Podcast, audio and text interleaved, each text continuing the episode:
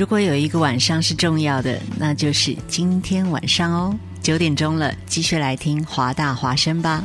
我是陈珊妮。是重要的，那就是对错的综合。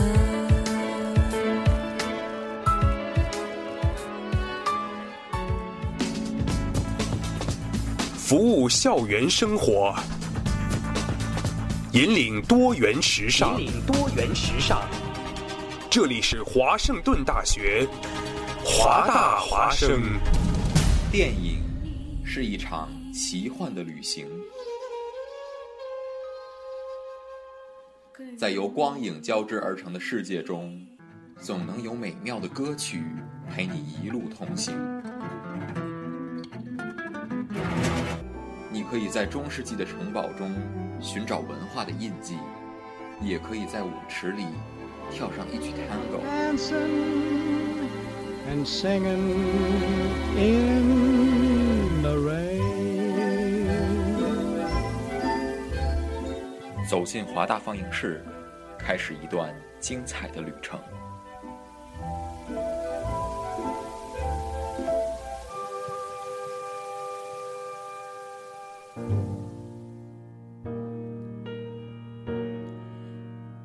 收音机前的各位听众朋友们，大家晚上好！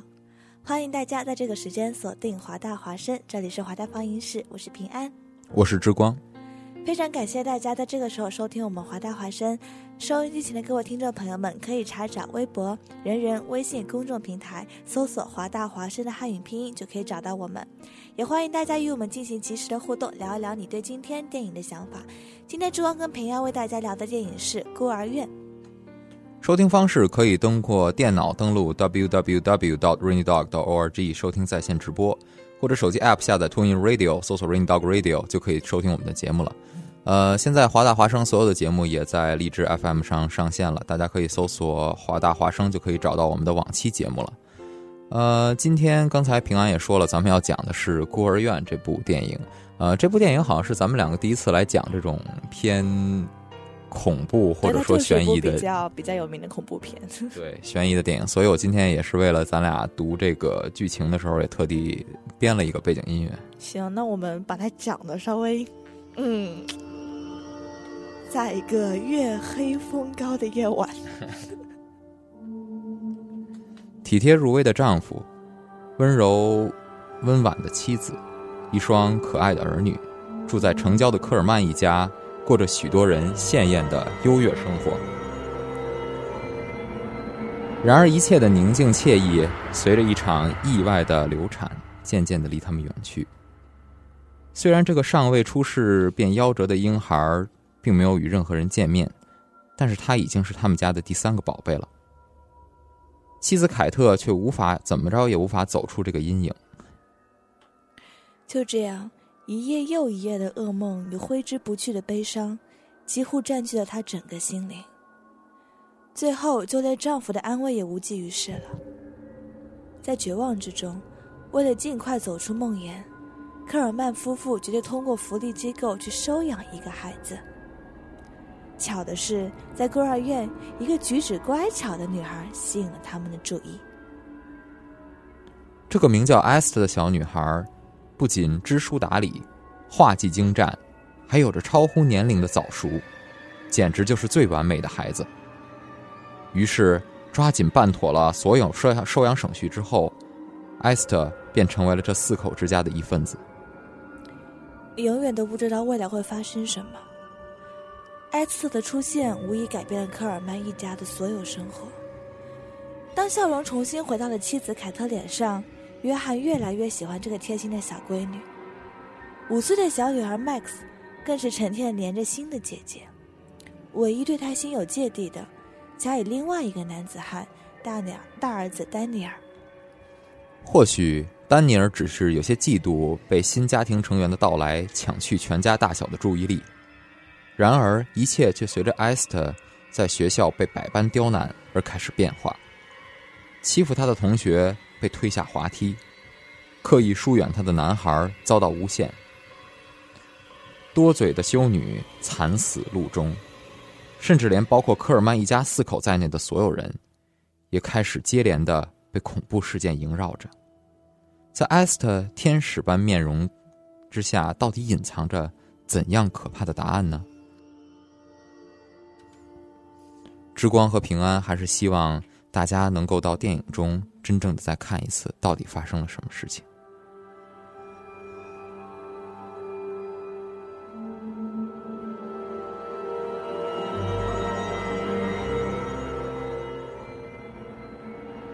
这这个背景，这个背景大概也算很有气氛了，是吧？平安就说不出话来了。那我那我们换回原来的背景吧。这个故事已经这样讲完了。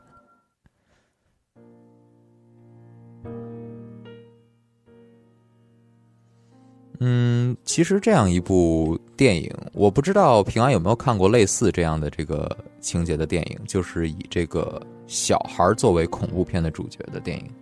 印象中肯定有很多，像那个万能钥匙啊。是吗？最后那个小孩儿，对，呃，万能钥匙其实是两个小孩儿，也是非常非常关键的一个角色。但那个两个小孩儿更像是一个对一种这个仪式的一个警醒这样的一个作用。而且可能是因为现实生活中大家都会觉得说，小孩儿他们毕竟天真烂漫，他们有着就特别纯真的一面，不太会把小孩儿跟这种就是。最后，整个幕后那个大凶手联系在一起，所以很多导演都会说，就最没有就怀最没有就是任何怀疑价值的人，往往才是最最后的那个凶手。是，而且，但是现在这种片子，其实我觉得被越来越判多，大家都会觉得，哦，这个小孩一看就越越天真越可爱，他反而最后越会是那个幕后凶手。哎大家看电影看多了之后，这个阴谋论者也越来越多，所以到大家到电影院里面去，也是抱着各自的猜忌和怀疑来看这个电影。对，如果是一般的恐怖片，如果是第一个出场的，什么特别凶悍的，一看就是凶手的，一般都不是凶手。肯定早死。对，早死，第一个一般都死。对，呃，像这样题材的电影呢，还有一部是比较著名的，叫做《致命 ID》。呃，如果大家要是非常非常喜欢的话，可以去看一看这部电影。致命 ID 最后是不是也是那个小男孩？对对嗯对对，所以说这个也是大家意想不到的。那是讲了一个呃精神病患，他分裂出了十多种人格。对呃，精神病医生最终的目的是要确保他最后存留在体内的人格是好的人格。嗯，但是当最后所有的人格都死尽了，剩下一个最好的人格存在的时候，发现大家忽忽略了一个最不起眼的一个角色，然后那个最不起眼的角色其实是最危险的一个角色，就是那个小男孩。现在很多这种恐怖片，就是导演可能也不知道说最后到底放谁是凶手，结果就会发现，哦，原来这个人有第二性格，这个人有第二人格。的确是因为现在编剧也是觉得这个样子编会更讨巧一些。对对对，像那个金币岛其实也是，金币岛，对对对，金币岛。哎，说到禁闭岛，禁闭岛的主演是谁？雷尔多。哎，对对对，是这个莱昂纳多·迪卡普里奥。呃，莱昂纳多·迪卡普里奥跟这部电影也有着很很亲密的关系。平安知道吗？他是里面的制片人，哎，吧？对对，对对，他是里面的制片人。而且传说是这是雷尔多的处，这是制片处女秀。啊、这个我还不太清楚，但是我觉得算是一部成功的作品，对对对他可以引以为傲了。呃，像呃迪卡普里奥他们这一代的人，包括布拉德皮特呀、乔治克鲁尼啊这些个，啊，包括汤姆克鲁斯这些个帅哥，他们现在都已经转型，不仅是演员了，也开始做制片人了。对，今年那个奥斯卡最佳制片人是布拉德皮特，特对对嗯呃，为奴十二年，嗯对对，所以说布拉德皮特已经很成功了。布拉德皮特一直是在走这种制片加演戏的这个路数，但是在《维奴十二年》里边，布拉德皮特没有怎么参演，所以说，呃，这也可能是他获奖的一个原因吧。奥斯卡的评委不太喜欢帅哥，呃，现在确实很多演员已经不单单就是一开始的演员，然后他会随着年数开始尝试各种不同的领域，是是是，所以说，呃，像国内就更多了，什么演又则唱，唱哎。又则写，然后对最著名的现在一个制片人和导演创造了票房神话，其实就是徐峥嘛。对泰囧，对，徐峥说当初自己为什么要拍泰囧，是因为自己没有戏演了。呃，也不是说没有戏演了，就是说自己演的戏路太单一了，嗯，与其等片约，不如自己创造片约。对，所以说，这样的一个很多演员现在开始转型当制片人，也是一个潮流。对，包括赵薇也是，而且赵薇《致青春》之所以那么成功，是因为她就是她当时在演艺圈就是结识了各种她的朋友，包括她那个就是以前高中的时候，各种就是有朋友会捧场。呃，赵薇的《致青春》平安没看过，但他们哦说一般。我不太喜欢，呃，感觉有人就是吐槽，他说就是其实是赵薇的一个叫所谓叫什么叫毕业论文，嗯，因为赵薇是回北影又深造的嘛，她作为一个毕业的这样的一个影片，她是拍了这样的一个《致青春》出来。呃，具体里面当然了，仁者见仁，智者见智，有人喜欢，有人就不太喜欢。对但网上很多评论说特别好，就是说各种大腕儿把这部片子给顶起来的，而不是说真的观众反响有多好。是，那咱们说回到这部电影，那既然小李子是制片人，他为什么会被这部电影所吸引呢？他当时说这样一句话，他说这部电影计划令我非常的兴奋，因为它不是一般的类型的电影，最引人入胜之处，它是它以恐怖片类型为基础，但发展出了复杂的心理剧情节，令人出乎意料。就是平安所说，这是部心理恐怖片。哎，嗯，而且这部电影成型大概是两千一零年吧，两千一零年的时09年我记得对零九09年的时候是刚小李子刚拍完《禁闭岛》，嗯，所以说小李子在那部《禁闭岛》里面完全都是心理戏。对，而且这种恐怖片嘛，就是它可能偏血腥，像那个《德州电锯》，它是偏血腥，但是这种恐怖片一旦加了心理的成分在，我觉得它整个恐怖的就是台阶就会上一层。是是是，就是格调会往上走一层的。呃，刚才说到心理剧也是，的确是。那这部电影中最讨巧的一个演员，当然是这个伊莎贝尔·福尔曼了，对，这个小女孩真的是，让人这个胆寒哈。其实我们之前在讲《饥饿游戏》的时候讲过这个小女孩，你还记得吗？对对对，你你曾经这个跟大家介绍过这个小女孩，这个小女孩我就觉得怎么看那么眼熟呢？这个小女孩在《饥饿游戏》里面扮演的是格拉夫这个角色。对，就第一区的前来参赛的选手，第一区派来了一男一女，那个男的是一个非常孔武有力，也是非常残忍的那样的一个肌肉男，但是这个女孩就是这个这个由这个福尔曼饰演的这个格拉夫。一区他本来培养就是要夺冠，就是他们是以培养战士出来的，所以他们就是以嗯，就身怀绝技，不达目的誓不罢休吧，这样子一个非常强硬的心理去参加这样一场饥饿游戏的。嗯，说到福尔曼，福尔曼其实演这部电影的时候，当然是要比《饥饿游戏》要小四岁，是吧？至少四岁。至少四岁，饥所以说是一三年，对，差不多四岁，嗯，，对，那福尔曼基本上可以算是一个童星这个样子出现在这个呃电影电影产业中的，所以说他演的也是非常非常的成功。当年之所以挑选他，也是因为他多才多艺嘛，对，嗯，然后选定了他，让他来演这个 Easter，演的也是演 Esther 也是演的非常非常的好的。对他们一开始就是在说，就是因为这个小孩毕竟是主角，然后你要找到一个比较就是擅长演技的小孩，他可能说就不到那个味儿，他演不成熟，他可嗯能说小孩子演的特别的过，就是特别作，因为他怕自己演不好嘛，他会刻意的去表达自己很多情感。当时导演就想说，就是这样子个靠演技，就是毕竟恐怖片嘛，很靠演技，怎么样找这样个小女孩呢？然后那些就是明星这种特别了不起的同学，他们也请不起，然后。然后这个小女孩，她是她当时刚满十二岁，然后她其实会很多语言，然后还有什么精通吉他呀、嘻哈、芭蕾、爵士、踢踏舞什么，他都会。那多才多艺嘛。对 对对，她就是那个年龄，他就已经有了超乎年龄那种成熟在，其实很符合这部片子当中这个女主的形象。对，那个其实真正这部电影里面，这个女主其实只有九岁，嗯但她要刻画出一个这个比九岁远远超于九岁年龄的这样的一个女人的心理，对所以她抓的也是非常非常的准确的。对对对，在伊莎贝尔·福尔曼之前，也有一个这样的童星，当然现在她已经不是了，她现在已经是一个这个女女影星了，非常非常有名的一个女影星了。她也曾经饰演过一个跟这个艾斯特一样的这样的一个角色，嗯，那部电影是叫做《夜访吸血鬼》。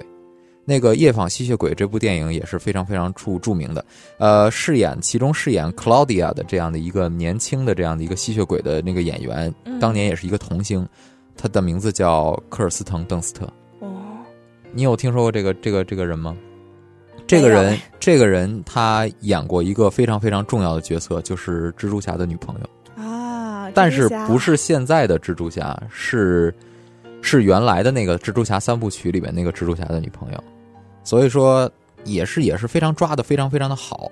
呃，《夜访吸血鬼》里面出现的情况是什么样呢？是这个女孩在非常非常年幼的时候被变成了吸血鬼。人一旦成为吸血鬼，他是不会衰老的。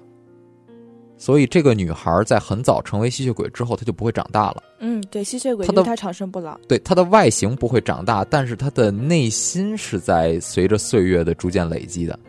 当她累积到一个中年女人的这个岁数的时候呢，这样一个有着儿童外表的这样的一个邓斯特，需要把这个一个中年女人的内心演出来，演的也非常非常的好，受到了一致的好评。这个是在福尔曼之前需要致敬的一个人，就是科尔斯滕·邓斯特。你前面说到吸血鬼，就是让平安想到前段时间很红的《星月》《这暮光之城》啊，这。些影对，其实另外一个童星也是跟福尔曼他曾经一起合演的电影《猎犬》，然后那个童星就是叫做达格塔范林。她是在吸血鬼里面演那个静，你有印象吗？就是金发那个女孩子，她是那个演。当时他们两个合演了电影《猎犬》，然后把这两个小童星往上推了很多。然后在零九年两年之后，福尔曼就接了这部《孤儿院》。是所以说童星很多，但是对于像福尔曼这样的演员呢，他们也需要把握好以后的星途，不要会出现当年《小鬼当家》那个男演员出现的这样的一个情节。像《小鬼当家》那个男演员出现的一个情景，就是他在这个，呃。《小鬼当家》这一个系列电影之后，出现了这个没有戏可演，然后开始吸毒、自暴自弃的这样的一个情景，所以说也是为这些呃年轻的这些演员提个醒吧。对，因为他们童星一旦定位定高了之后就，其实他当时凭《孤儿院》就福尔曼，他获得了零九年美国青年艺术奖的这样的提名，啊然后被评为就是最有最具有能力的年轻女演员，而且很奇怪的是，她其实出演过喜剧小品。然后他也为卡通频道的各种就是卡通人物配音，没有想到吧？就是完全会感觉不一样，这个的确感觉，戏路挺宽。的确是这个很多好莱坞的著名影星在没成名之前都干过一些很有意思的事情，例如说，对跑龙套，例如说布拉德皮特曾经在快餐店门口办过那个炸鸡，然后还有这个呃，像这个很著名的这个老演员也曾经这个在在米高梅打过工、看过门所以说都会有很多这样的事情发生。对，肯定不可能呃一下子平平步青云。电影中的母亲这个角色也演得非常非常的好。电影中美母亲这个角色也跟小李子有着很深的一个关系。他们在美版《无间道》里面演过对手戏。这个母亲就是在美版《无间道》里演那港版《无间道》那个陈慧琳的那个角色，就是心理医师的那个角色，演的也是非常非常的好。呃，整部戏里面给之光留下最深印象的是在这个孤儿院里面，最后由福尔曼去演的这个 Esther 去勾引这个他的继父的这一段，我不知道你有没有这个我有印象，很深的印象。对，所以说咱们这个经典赏析就来听一听这一段到底发生了什么事情。平安记得还挺吓人的。经典可以是一句朴实的陈述，My name is Benjamin. Benjamin Button. And I was born under unusual circumstances. 经典可以是一个震撼的回响，And you will know my name is the Lord when I lay my vengeance upon thee. 经典也可以是一个深邃的道理。我曾經聽人講過，當你唔可以再擁有嘅時候，你唯一可以做嘅就係令自己唔好忘記。走进经典，回顾电影中的高光瞬间。这里是经典赏析。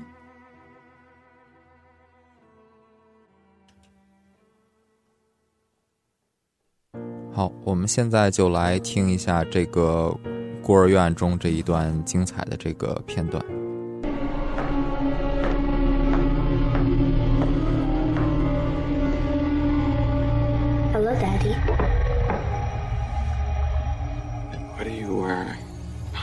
Like it? Oh, Jesus.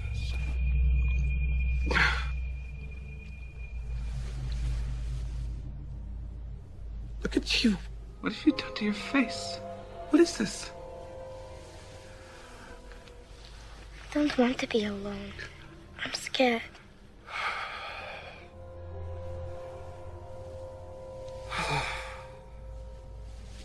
I love you, Daddy.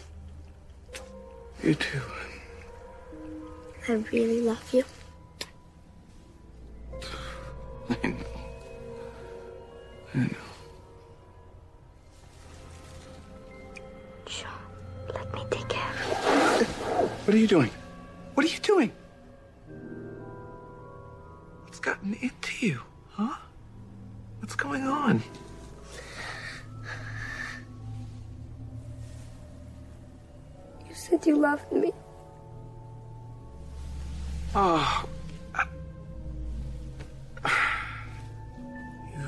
So confused. You know, I don't love you like that. That's the way Kate and I love each other.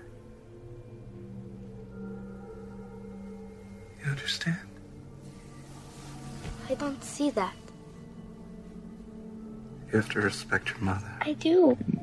I just feel like I'm alone sometimes in respecting you. I don't think anyone ever thinks about what you might be feeling. I really care about you, John. Yeah, I know, sir. I've just been tired. I'm very tired. But I don't know what to do. It's difficult. Everything is just falling apart. Oh my god, I'm so worried for Daniel.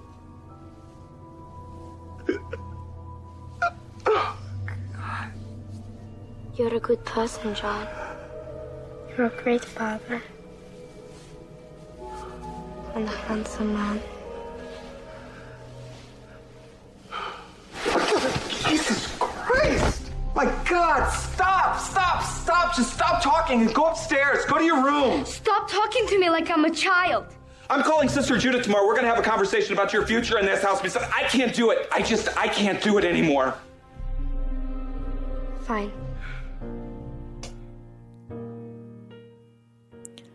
大家可以听到这段截取呢，是这个养女在勾引她的父亲这样。所以说这个这一段演的也是非常非常的好，这一段是真正就是 Esther 将自己这个真正的年龄和真正的这个性格展现出来。他就说：“他说不要再对我像个小孩儿一样。对对对，就是他其实是有这个很强烈的目的性来到这个家庭里面。然后我们可以看出，这个 Esther 她其实就是缺爱。你发现吗？他就是缺爱，就是他小时候一直没有被人得到关注。其实任何这种恐怖片里面的最后的主角，都是不管是遭受过医疗创伤，小时候没有被人关怀，心理发生小小的扭曲之后，开始走上了不绝之路。他也是得过一个怪病，所以说被这个被这个嫌弃，对被人嫌弃，然后被到送到这个医院里面，最后又被送到这个精神病院里面，然后被人领养之后，然后又逃出来。所以说，逃到这个家里面来的时候，又出现了这样的一个情景。对，然后这部导演呢，在零五年的时候拍过部恐怖片叫《蜡像馆》。平安很多次就是看，比如说十大推荐恐怖片，都会看到《蜡像馆》。其实《蜡像馆》呢，平安说实话就是，嗯、一伙子大学生去看橄榄球赛，然后途中经过一个类似像汽车旅馆，进入个蜡像馆，然后一批人怎样怎样怎样接连遇害，就非常典型的恐怖片。但是它完全就是走血腥路线。完全完全血腥路线，然后将近在两年之后，两三年吧，对，导演就拍了这样一部的《孤儿院》，明显就是他不再走血腥路线，走心理恐怖线。其实这部片子是没有太多的血腥部分，反而是，呃，音效配合的好，人走一步，然后整个就不知道后面发生什么事的，挑战着心理极限的这样一部恐怖片。嗯，而且这部这个导演我还记得，在这两部恐怖片中间还拍过一个叫《一一球成名》续集的这样、啊、对对，他自己喜欢球，他说，对对对，我自己拍一部试试。对，所以说这个足球迷都应该知道《一球成名》，因为非常非常的了不起，讲的是一个名不见经传的一个小伙子一球成名，嗯、就是在这一场比赛中成为了巨星，但是剧情过于俗套，所以说效果也不是很好。嗯，呃，最后这个导演还是回归了自己的这个恐怖路线，找到了自己这个。真正应该从事的这个是是是，他一开始在拍《蜡像馆》的时候，他说他不希望被恐怖片就是局限住自己，然后他就去拍了一部自己喜欢的戏，可能反响没有那么好，然后又重拾回了恐怖片。对，而且像这个导演这样拍戏的话，我觉得还是很高质量、高品质的一个恐怖片的。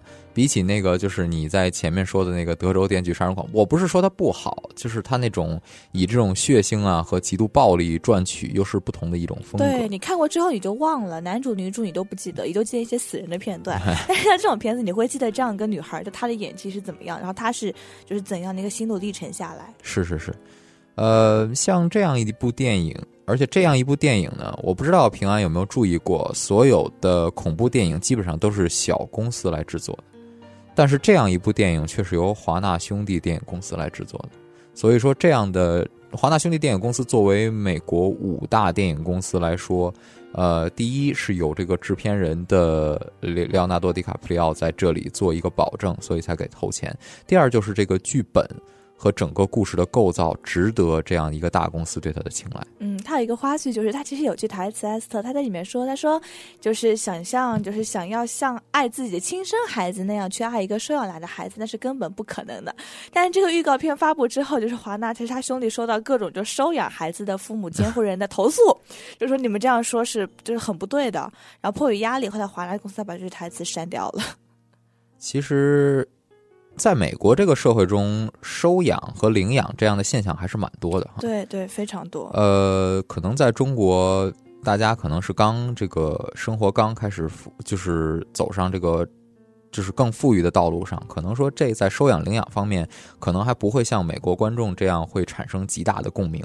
很多的美国观众看完了之后，就觉着不寒而栗，说幸亏我们家没有领养这样的一个孩子，但是就是依然不会打击他们去对这个领养啊，就是给孩子关怀关爱的这样的一个爱心在。但是，的确是出现了这样的一个电影之后，很多人都看完了之后会有心有余悸。这也证明了是，呃，导演导的好，编剧编的好，对，演心有余悸才。表示他演的好。对看完之后就爽。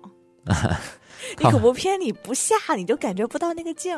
哎，恐怖片其实有很多类型种，像这种是走这个心理路线和这个视觉一定的视觉路线，对对对，是吧而且他那个音效哇，啊，对，音效这个音乐是这个很很要这个很要很要功夫的。还有一种是走的是这个里面的演员各种尖叫的这种路线，呃，那种路线就是走的就比较粗糙了。还有一种就是大量的血浆、大量的暴力场面的这种。还有一种就是现在比较实行的，有一个叫死亡录像，我不知道你有没有看过？哦，我看过《死亡录像》哎那种 recording 的形式，对，那种叫伪记录。对对，这种就感觉身临其境去感受那样子恐怖的气对氛在。，就是那种不用不用脚架，这个一个一个记者现场嗯跟着去，然后镜头的摇摆带你进入到那种，就是他在叫喊、他在喘息、他在跑气的时候，跑跑步的时候，也会让你感觉到你身身临其境的这种。但是说实话，就那种电影，如果说拍的不好，观众很容易就脱离开，就觉得说啊，好晕啊。是，呃，现在时间来到了晚上的九点二十七分，今天的节目也差不多就是这个样子了。呃，这里是华大放映室，之后是由刘天宇带来的这个呃《西雅图猎食记》。那么华大放映室下周五再跟大家相聚啦。嗯，再见。